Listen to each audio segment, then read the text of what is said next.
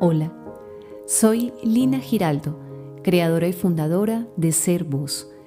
Y en este podcast quiero hablarte acerca de las heridas del alma y de la importancia de sanar estas heridas para poder liberar el dolor y así volver a lo que somos en esencia, volver a nuestro ser real.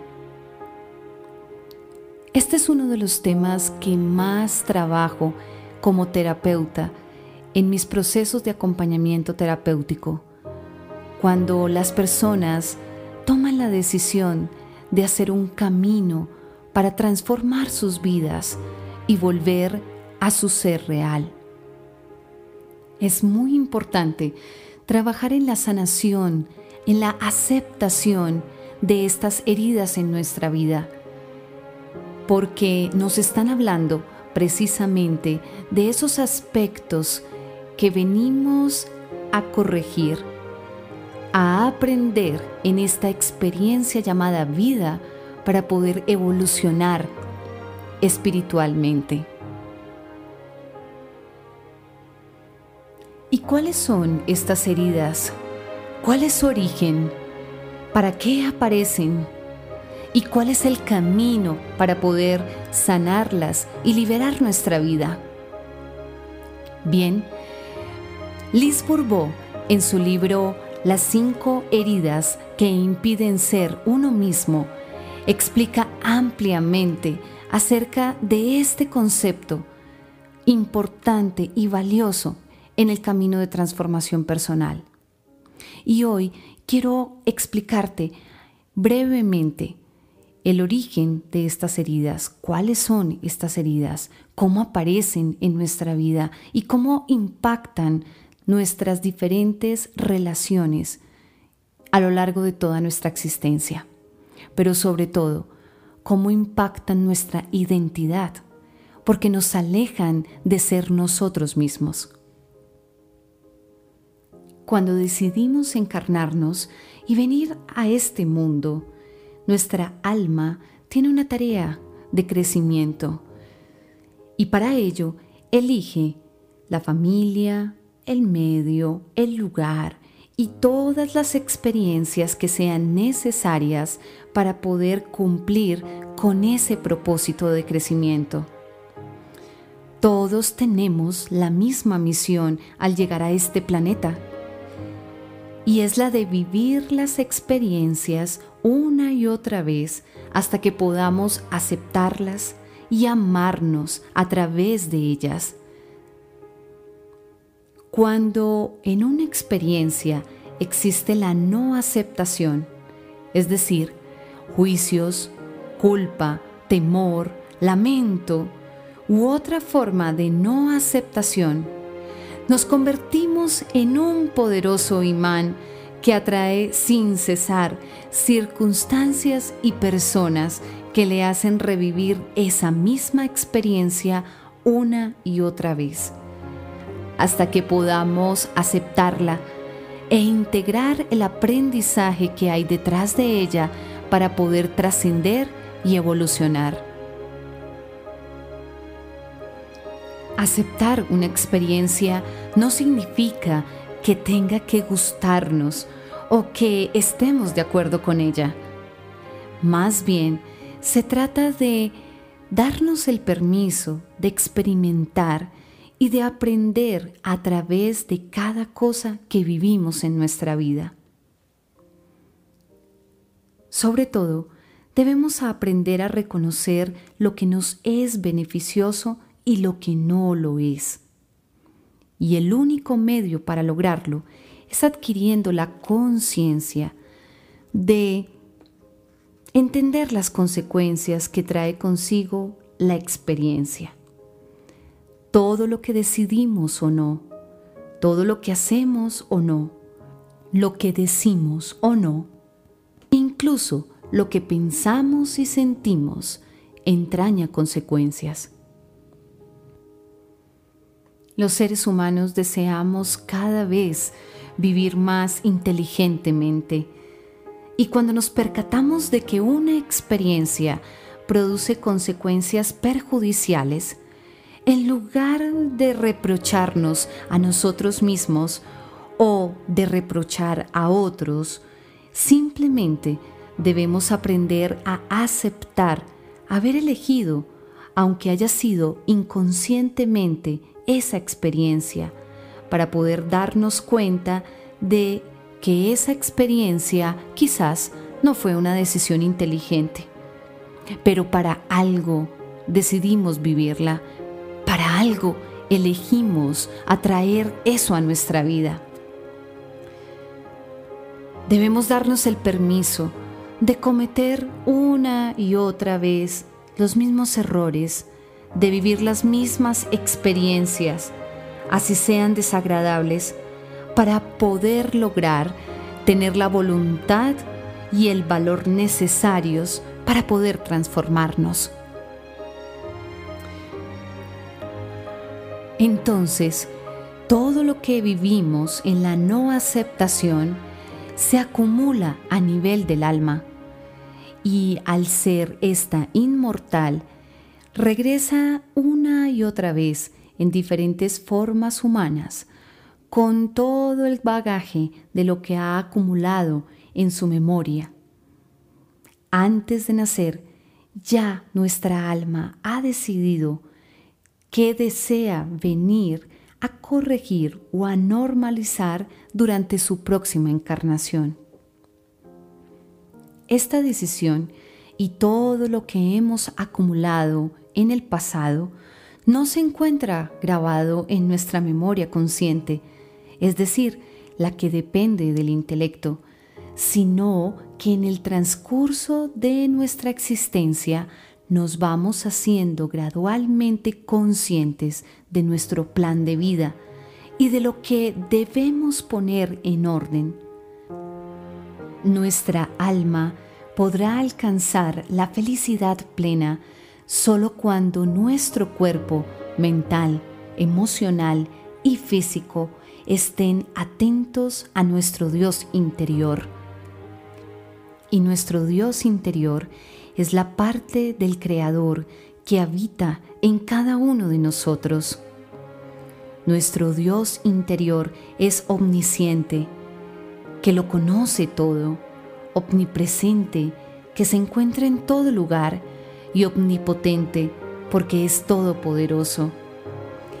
Y Él siempre está presente y obra en todo momento en ti y en mí y actúa de tal forma que te guía hacia las personas y situaciones que necesitas para crecer y evolucionar de acuerdo con el plan de vida elegido antes de tu nacimiento. Antes de nacer, tu Dios interior atrae tu alma hacia el medio ambiente y la familia que necesitarás durante tu siguiente vida. Y esta atracción está determinada por una parte por aquello que aún no has logrado vivir en el amor y la aceptación en tus vidas pasadas, y por otra, por lo que tus futuros padres deben poner en orden a través de un niño o una niña como tú. Es por esto que los niños y los padres solemos tener las mismas heridas que curar. Al nacer no somos conscientes de todo ese pasado, ya que nos concentramos principalmente en las necesidades de nuestra alma, la cual desea que te aceptes con tus experiencias, defectos, potencialidades, debilidades, deseos y personalidad. Todos tenemos esas necesidades. Sin embargo, poco después de nacer, nos damos cuenta que no podemos ser nosotros mismos, porque si lo hacemos, alteramos el mundo de los adultos o de los que están cerca de nosotros. Y por ello, sacamos como una conclusión y es que no es bueno o no es correcto ser nosotros mismos. Cuando somos niños, atravesamos cuatro etapas. La primera es que conocemos la alegría de ser nosotros mismos y de estar en esta existencia. La segunda es que conocemos el dolor de no tener el derecho de ser nosotros mismos. La tercera es cuando llega una crisis profunda de ira ante este descubrimiento y entonces aparece la rebeldía. Y la cuarta es que con el objeto de reducir ese dolor, un niño se resigna y termina por creer que necesita una nueva personalidad para poder transformarse en lo que los demás quieren que sea. En la tercera y cuarta etapa es cuando creamos numerosas máscaras, nuevas personalidades que sirven para protegernos del sufrimiento que vivimos en la segunda y primera etapa donde nos damos cuenta que no podemos ser nosotros mismos. Y estas nuevas personalidades corresponden también a las cinco grandes heridas fundamentales que vivimos los seres humanos.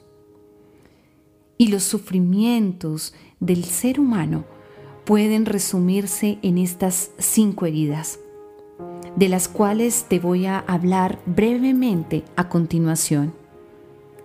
Y estas heridas te las voy a ir nombrando en la medida en que aparecen cronológicamente en nuestra infancia. Primero, la herida de rechazo. 2. La herida de abandono. 3. La herida de humillación. 4.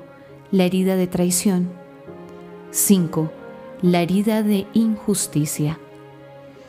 Y cada vez que padecemos o hacemos que otros sufran una de esas heridas, todo nuestro ser se siente traicionado.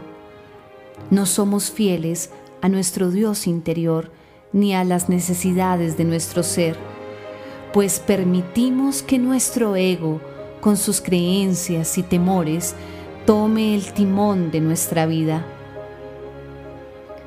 Y recurrimos a las máscaras para ocultar a nosotros mismos y a los demás lo que aún no hemos podido resolver. Y esta ocultación es una forma de traición. Pero, ¿de qué máscaras estamos hablando? De aquellas que acompañan a las heridas que precisamente intentan ocultar. La máscara se crea en función de la profundidad de la herida y representa a un tipo de persona con un carácter que le es propio y que desarrolla determinadas creencias que influyen en la actitud interior y en el comportamiento de esa persona. Cuanto más profunda sea la herida, con más frecuencia sufrirás y esto te obligará a llevar puesta tu máscara más a menudo. Solo nos ponemos la máscara cuando deseamos protegernos. Las experiencias que vivimos desde el momento de nuestra concepción hasta los seis años de edad determinan la aparición de estas heridas en nuestra vida. Y tal y como lo hemos venido hablando, las heridas representan todos aquellos acontecimientos de vidas pasadas que no hemos vivido en aceptación y amor, y para eso venimos a experimentarlas a esta vida.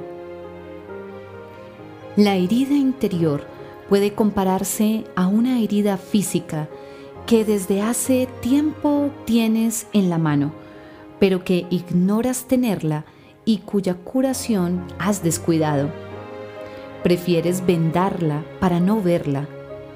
Este vendaje equivale a una máscara. ¿Creíste que así podías fingir no tener la herida? ¿En verdad creíste que esa era la solución? Por supuesto que no. todos sabemos, pero el ego no. Y esta es una de las formas en la que nos hace dar vueltas sin rumbo. Digamos que la herida te duele cada vez que alguien te toca la mano, aun cuando se encuentre protegida por el vendaje. Cuando alguien te toma la mano de cariño y tú gritas, ¡ay! Me haces daño. Resulta fácil imaginarse la sorpresa del otro. ¿Realmente deseaba hacerte daño? No, pero si te duele la mano cuando alguien te toca, es que tú no has decidido ocuparte de la herida. No hay nadie más que sea responsable de tu dolor. Esto es lo que sucede con cualquier herida. Son muchas las ocasiones en que nos sentimos rechazados, abandonados, traicionados, humillados o tratados de forma injusta. En realidad, cada vez que nos sentimos heridos, es a nuestro ego al que le gusta creer que alguien más, y no nosotros, es el culpable de que nos sintamos así. Entonces buscamos a quién reprochárselo. Otras veces, en cambio, decidimos que ese culpable somos nosotros mismos, cuando en realidad esto es tan falso como cuando acusamos a otra persona. En la vida no hay personas culpables, sino solo personas que sufren. Cuanto más condeno, más se repite la experiencia. La condena no sirve sino para provocar desdicha. En cambio, cuando miramos con compasión a la parte humana que sufre, los sucesos, las situaciones y las personas comienzan a transformarse. En los próximos podcasts voy a hablarte acerca del detalle de cada una de las heridas, cuándo aparecen, cuáles son sus máscaras y también cuáles son las características físicas que se manifiestan en el cuerpo de una persona que tiene estas heridas. Te hablaré en un podcast sobre la herida de rechazo, sobre la herida de abandono, la herida de humillación, la herida de traición y la herida de injusticia, y cómo cada una de ellas se ve reflejada en tus relaciones, tanto a nivel profesional como a nivel personal.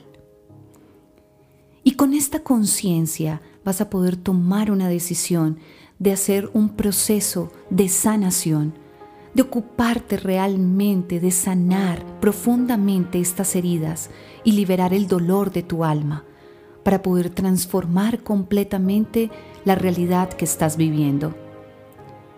Está en tus manos esa decisión y cuentas conmigo para hacerlo. Aquí estoy para acompañarte en este camino de sanación.